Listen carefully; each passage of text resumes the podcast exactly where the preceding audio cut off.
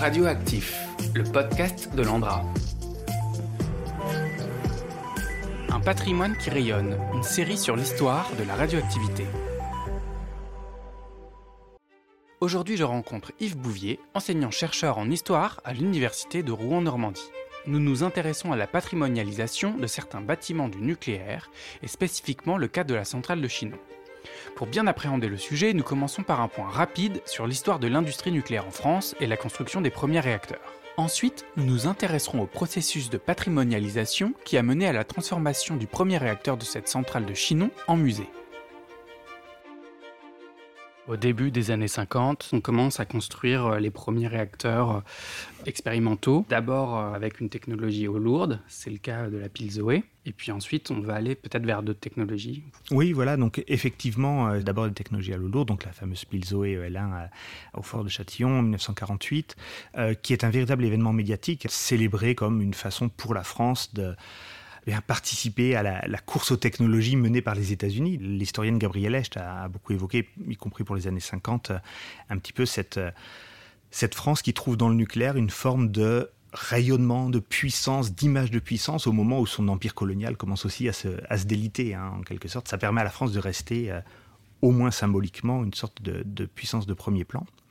Euh, et donc ces technologies, effectivement, d'abord sur l'eau lourde en région parisienne, et puis ensuite euh, est créé euh, le principal centre du, CEA à Marcoule, où là, ce sont d'autres technologies qui sont aussi les technologies adoptées par les Britanniques, avec de l'uranium naturel, du graphite gaz, qui sont mises au point d'abord sous forme de réacteurs véritablement expérimentaux, hein, G1, G2, G3, donc on les nomme comme ça un peu en fonction de, des, des, générations. Il est encore question d'à la fois produire du plutonium pour la bombe et on teste à la fois aussi euh, la production d'électricité, et deux à la fois toujours.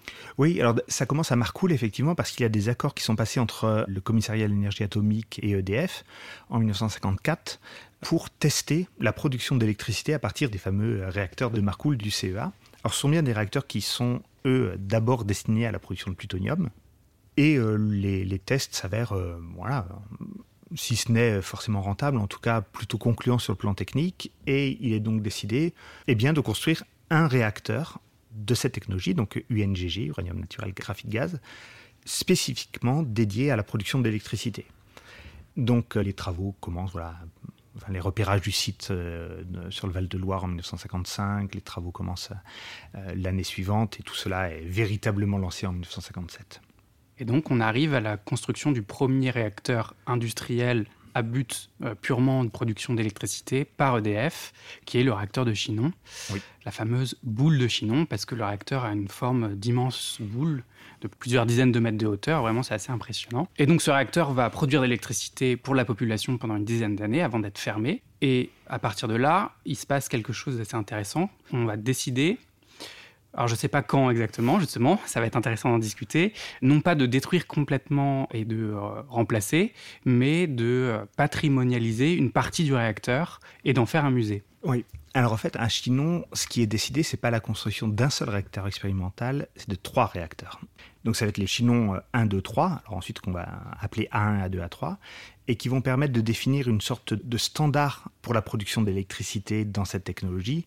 Et effectivement, hein, comme vous l'avez dit, euh, ce premier réacteur va fonctionner 10 ans. Euh, il est de puissance relativement modeste, 70 hein, MW euh, je, crois. Pour précision, les réacteurs qu'on a aujourd'hui sont environ de 900 MW, voire par exemple 1600 pour l'EPR aujourd'hui. C'est ça.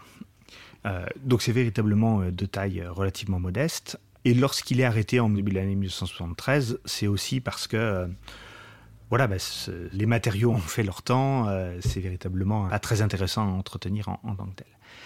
Et alors, quasiment immédiatement, se pose la question de, la conservation de ce réacteur, et notamment de cette architecture de la boule. Et alors, il y a énormément de difficultés qui apparaissent, évidemment. Hein. déjà, la présence de matériaux irradiés euh, qui sont évacués assez rapidement entre 1973 et 1975. Il y a toute une première partie évidemment des matériaux les, plus irradiés qui sont évacués. Mais se pose ensuite la question de savoir exactement ce que l'on conserve, pourquoi. C'est-à-dire que est-ce que l'on garde simplement le, la représentation dans le paysage cette forme sphérique euh, qui est euh, connue dans le Val-de-Loire et notamment localement? Est-ce que l'on conserve aussi cette vocation un peu nucléaire? Est-ce qu'on essaie de, l'expliquer Et c'est finalement le choix qui va être fait. Ce qui est assez intéressant en 1974, 75, 76, c'est que ce n'est pas forcément ou pas uniquement EDF qui euh, envisage la conservation de la boule. Ce sont bien les élus locaux, une partie des habitants, pas tous hein, bien sûr, mais une partie des habitants, en 1976 également d'ailleurs, l'inventaire des monuments historiques, non pas classe, mais inscrit et repère la boule de Chinon comme étant un élément architectural représentatif de, de la période contemporaine. Et donc c'est intéressant, c'est que tout de suite il y a eu un intérêt, c'est-à-dire que ça n'a pas été mis de côté pendant un temps, puis à la réflexion on en revient. Dès la fermeture, euh, il y a un intérêt pour euh, peut-être en tout cas le conserver. Oui, oui, et un intérêt multiple. On peut le formuler autrement. Hein. Ce n'est pas simplement EDF qui se dit conservons la boule pour en faire une vitrine du nucléaire. C'est pas seulement ça. C'est aussi le territoire, aussi les élus qui, euh, qui souhaitent conserver ce site.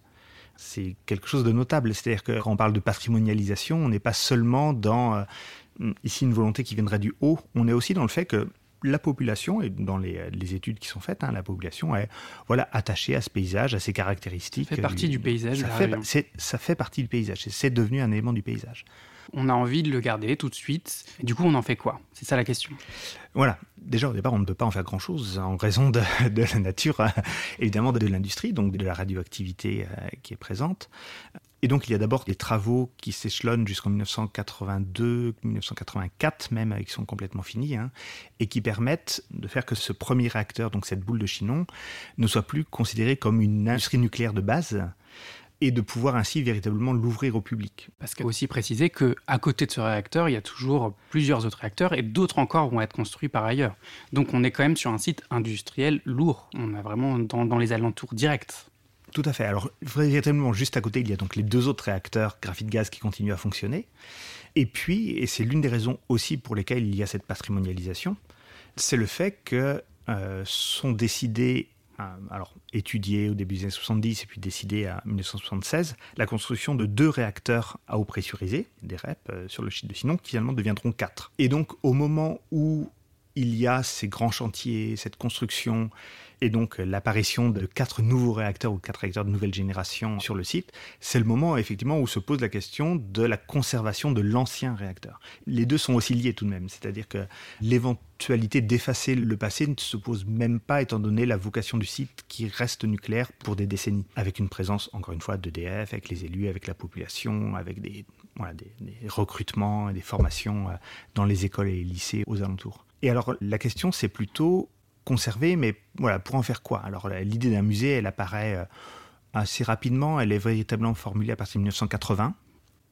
Elle est une volonté des élus aussi, des pouvoirs euh, politiques locaux, qui sont euh, d'une façon générale très favorables au nucléaire, hein, évidemment. C'est-à-dire qu'on n'a pas encore eu beaucoup des épisodes qui vont un peu ternir l'image du nucléaire, sont pas encore... Oui, et même, j'allais dire en quelque sorte, on est quand même à Avoine, Chinon, dans des communes où, euh, d'après les sondages qui sont réalisés et puis la façon dont les expriment les élus, hein, euh, le nucléaire fait partie du territoire et il n'y a aucune ambiguïté là-dessus. Je reviendrai un petit peu plus tard sur les questions de classement UNESCO, hein, euh, c'est très net. D'ailleurs, on peut voir aussi, alors je ne sais pas si c'est le cas de Chinon, mais il y a certaines communes dans lesquelles sont des centrales nucléaires, on, leur armoirie, on voit des atomes ou, ou des bâtiments, donc c'est des choses effectivement qui vraiment qui s'incluent dans, dans la vie de la commune. Oui, Et, alors à, Chinon d'autant plus que il faut pas du tout imaginer. Alors, il y a de ce point de vue, il y a une vraie différence entre ce qu'a pu mettre en place le CEA et ce qu'a mis en place EDF. Il faut pas du tout imaginer la centrale nucléaire comme étant coupée de la population, y compris au moment du, du, du chantier fin des années 50, début des années 60. Il y a des visites de chantier qui sont organisées, il y a même un, belvédère qui est construit, hein, et donc la population peut tout à fait librement venir à, euh, suivre la construction du chantier en 1961, et puis ensuite, encore dans les années 70, il y a des visites qui sont organisées. C'est le fleuron qu'on visite Oui, c'est surtout la volonté d'EDF d'être une véritable entreprise nationale, de service public, ouverte, on pourrait dire une sorte de transparence avant l'heure. Alors, c'est pas tout à fait la transparence telle qu'on va la connaître dans les années 80 après Tchernobyl autour de la transmission des informations, des données, mais c'est en tout cas donner une visibilité. Et il y a euh, ce que Fanny Lopez a appelé les touristes du nucléaire. Et donc il y a en fait des gens qui visitent la centrale de Chinon. Ce sont d'abord des visites organisées par des retraités, puis à partir de 1979, donc avant la création du musée, hein, D'accord, euh, il y a des hôtesses, une quinzaine d'hôtesses, qui sont salariées et qui font visiter le site de Chinon. Il y a déjà en quelque sorte une forme de pratique touristique, de pratique patrimoniale avant d'avoir l'étiquette musée. Mais d'une certaine façon, exactement comme pour des, des grands barrages dans les Alpes, les Pyrénées ou le Massif central, où il y a des parcours touristiques qui sont organisés pour voir un beau lac et éventuellement passer sur un barrage sans qu'il y ait forcément une patrimonialisation du barrage en tant que patrimoine industriel. Une action de communication ou autre. C'est ça. Les gens n'attendent pas euh, le label. Non, exactement. Ce qui signifie aussi qu'il y a une forme de patrimonialisation par le bas qui correspond à la façon dont le pays du Véron, donc c'est-à-dire en fait cette région de Chinon, hein, une partie des habitants en tout cas, s'approprie ce site, le visite, le revendique éventuellement, mais surtout considère qu'il fait partie de leur quotidien. Et ça, ça porte quand même la démarche de transformation du site en musée, à partir de 1980 qui est formulée, officialisée, et qui devient effective au début de l'année 1986 avec une ouverture du musée en 1986. Est-ce qu'on a d'autres exemples de bâtis comme ça qui ont, euh, faisant partie de, la vie des gens, sont restés, euh, pas tels quels, hein, puisqu'il ne s'agit pas de rester tels quels, on l'a déjà dit, mais euh, ont des éléments qui sont restés en, tant que patrimonialisation, justement La question s'est posée pour la plupart des éléments un peu pionniers, y compris des réacteurs expérimentaux aux États-Unis ou en Angleterre. Il y a un réacteur qui est à peu près l'équivalent de celui de Chinon, qui est en, en Écosse, celui de Dundry, qui a été conservé, alors qui ne se visite pas, même s'il y a un musée euh, à proximité, mais c'est pas le réacteur lui-même qui se visite. Donc, euh, un, un, choix un peu différent, tout, En, étant la même, euh, le même objectif. Voilà, c'est ça. Et puis aussi parce que cette partie de l'Écosse est moins touristique que le Val-de-Loire, qui est une région extrêmement touristique, avec en particulier les châteaux. Donc il y a quelques autres exemples, mais la grande difficulté, et ce qui est aussi vrai pour Chinon, c'est de toute façon qui est en charge de cette valorisation? Et de cette conservation. Et aujourd'hui, c'est EDF en tant qu'exploitant. C'est-à-dire que, y compris dans le bâtiment de la boule, il y a encore des éléments radioactifs qui ont été confinés, mis en sécurité, de façon à permettre l'ouverture aux, visites. Euh, mais il y a encore des éléments qui n'ont pas été retirés. Et c'est donc EDF qui, en tant qu'exploitant de cette centrale, en est toujours le responsable. Pour le dire autrement, il n'y a pas eu de transfert du site de l'exploitant industriel vers des collectivités locales dont le but serait justement une valorisation touristique. donc à partir du moment où c'est encore EDF, eh bien, il y a toutes les contraintes qui s'appliquent. Ce qui fait que lorsque le musée a ouvert en 1986, il y a d'abord eu une, véritable pratique importante. Et puis après, pour évoquer justement un petit peu toutes les difficultés, euh, dans un contexte de sécurité, il y a le plan Vigipirate hein, qu'on connaît, qui a été instauré en 1991 et puis vraiment renforcé à partir de 1995, et qui évidemment a limité les visites et puis il y avait, lorsque le plan Vigipirate euh, monte dans les, euh, dans les couleurs d'alerte, il peut y avoir une fermeture du jour au lendemain, une interdiction complète des visites, euh, pour plusieurs mois. Donc dans ce cas-là, comment est-ce que vous organisez un musée si vous ne savez pas si le lendemain, vous allez effectivement être, ouvert. être ouvert pour six mois?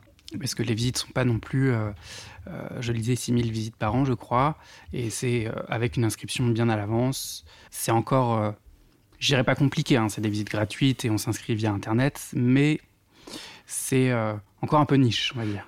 Aujourd'hui, oui. Euh, par le passé, il y avait beaucoup plus de visites que ça. Justement, avant le plan Vigipirate, c'était davantage. D'ailleurs, un petit peu ces questions d'ambiguïté sur le statut du site industriel, on l'a véritablement retrouvé lorsque le Val-de-Loire a été classé au patrimoine mondial de l'UNESCO au titre des paysages culturels. Le site de Chinon a été véritablement une des pierres d'achoppement de la première candidature. C'est-à-dire que le Val-de-Loire euh, a déposé, enfin la France a déposé la candidature du Val-de-Loire en 1999, en incluant les périmètres des centrales nucléaires. Et il y a eu de gros débats lors de la réunion de, de, l'ICOMOS et de, l'UNESCO qui avait lieu. Et les Australiens, dans le contexte aussi des essais nucléaires dans le Pacifique, etc., mais les Australiens notamment hein, ont euh, milité pour refuser le classement du Val-de-Loire en raison de la présence des sites nucléaires. Donc finalement, la candidature française a été rejetée et l'année suivante, elle a été de nouveau présentée. Et là, le périmètre, qui est aujourd'hui le périmètre retenu, ne comprend pas les centrales nucléaires, et notamment celle de Chinon. Et donc aujourd'hui, le Val-de-Loire fait partie du patrimoine mondial de l'UNESCO, sauf à l'exception. à l'exception de ce que l'on voit dans le paysage, à savoir les centrales nucléaires. Et les élus locaux, notamment Yves Dauge, hein, qui était le, sénateur maire de Chinon, lui était tout à fait favorable et souhaitait absolument que le nucléaire y soit parce que il était présent, parce qu'il avait un sens, parce qu'il n'était pas là par hasard. Et, on voit bien justement cette difficulté qu'il y a à patrimonialiser le nucléaire. Le nucléaire ou l'industrie finalement? Parce que est-ce que cette question, est-ce que ce genre de question se pose sur d'autres industries qui ont pu être patrimonialisées également? Bah alors pour des industries récentes, je pense que ça se poserait également. Là, l'une des formules, ça aurait été de dire est-ce que les déchets nucléaires font partie du patrimoine mondial de l'humanité? En tout cas, dans le Nord, les terrils ont été classés à l'UNESCO. Donc on a bien, sont bien des déchets des mines. Donc on a bien une patrimonialisation à la fois d'industries lourdes qui sont les mines et qui sont certaines structures qui sont restées et à la fois des déchets qui font partie du paysage, un peu pour les mêmes raisons. C'est-à-dire que effectivement, ça a été là depuis longtemps et ça fait partie du paysage pour les gens euh, qui, qui, ont vécu. Donc euh, on a un peu ce... Oui, tout à fait. Et le bassin minier du Nord-Pas-de-Calais, il est classé au titre des paysages culturels. Euh, les Tyrrells font partie du paysage. Et le Val-de-Loire, il est bien classé au même titre des paysages culturels. Donc, euh, Donc il y a une tension. Voilà, on, voit bien qu'il y a quand même un élément lié aux au débats internationaux sur le nucléaire. Puis il y a des, euh, des, questions de rivalité de puissance, géopolitique entre, entre les États à ce moment-là, c'est évident. Hein. Mais ça montre bien ces frictions de 1999, 2000, cette montée des élus, la façon dont est constitué le dossier. Ça montre bien aussi justement la place que l'on accorde ou non et qui l'accorde à ce nucléaire en tant que patrimoine. Et du coup, pour revenir à aujourd'hui, euh, on a la première centrale REP en France qui est celle de Fessenheim, qui vient de fermer il y a quelques années. Et donc, euh, est-ce que cette question se pose aussi pour la localité? Qu'est-ce qu'on va en faire? Alors, on n'en est pas là, hein, puisqu'on en est au tout premier stade de, de simplement démantèlement.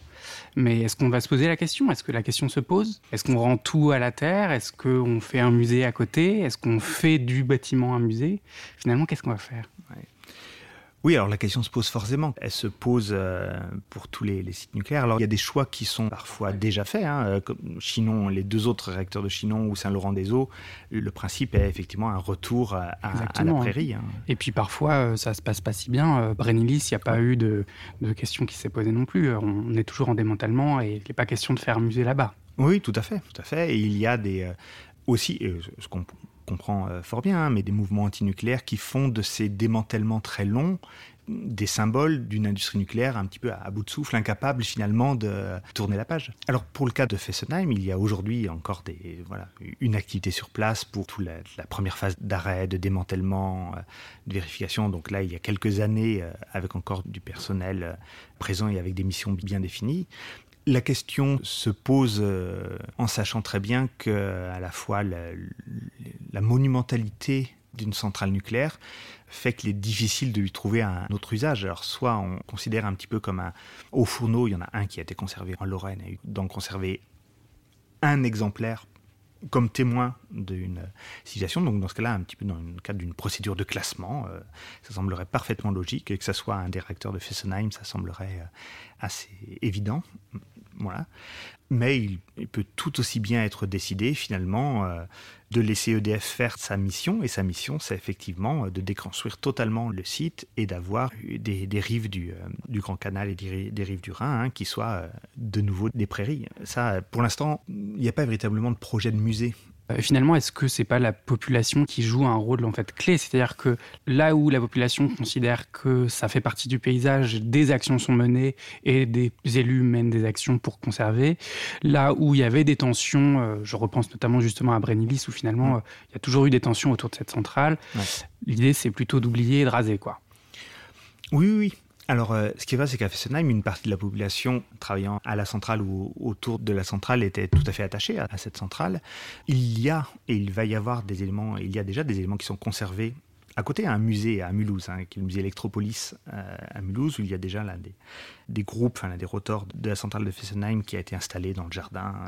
Voilà, donc il y a déjà des éléments qui sont patrimonialisés euh, ou installés dans les musées. Il y a des éléments de conservation de mémoire qui sont euh, également en cours. Mais de là à conserver véritablement le site, ça semble en effet assez délicat pour Fessenheim. Ce qui se passe ou ce qui s'est passé à, Chinon, s'il y a un tel attachement de la population, c'est parce que aussi il y a aujourd'hui quatre réacteurs en activité avec une population de plusieurs milliers de personnes euh, qui font vivre la région, qui vivent sur place. continuité. Et qui portent, voilà, et qui portent ce, projet de musée et ces différentes euh, Voilà. Alors fermeture, réouverture, modernisation et, aujourd'hui euh, capacité d'accueil. Il est certain qu'en quelque sorte un patrimoine n'est véritablement vivant que si la population se l'approprie. Donc euh, c'est ça qui lui donne un sens notamment, c'est pas la seule raison, hein, mais euh, au-delà de l'expertise architecturale, le fait de signifier quelque chose pour la population, c'est évidemment fondamental. Nous l'avons vu, la patrimonialisation est un processus qui se construit d'abord par le bas. Ce sont les populations qui souhaitent conserver un bâtiment, un paysage, qui représente une histoire et une identité locale. A l'inverse, à l'international, la reconnaissance d'un patrimoine nucléaire s'avère compliquée, notamment à cause de son histoire. Pour finir, cette volonté de la conservation de la boule de Chinon témoigne d'un nucléaire civil qui se faisait sans heurter les populations locales, et la transformation du réacteur en musée en rend compte. Ce sujet est aujourd'hui d'autant plus d'actualité que de nombreux projets de construction de réacteurs sont à l'étude en France. C'est ici que se termine cet épisode. Je remercie Yves Bouvier de m'avoir reçu, ainsi que Sophie Calvarin, Laetitia Portier et Claude Velti de la centrale de Chinon pour leur disponibilité et leur aide. Quant à moi, je vous dis à bientôt pour un nouvel épisode.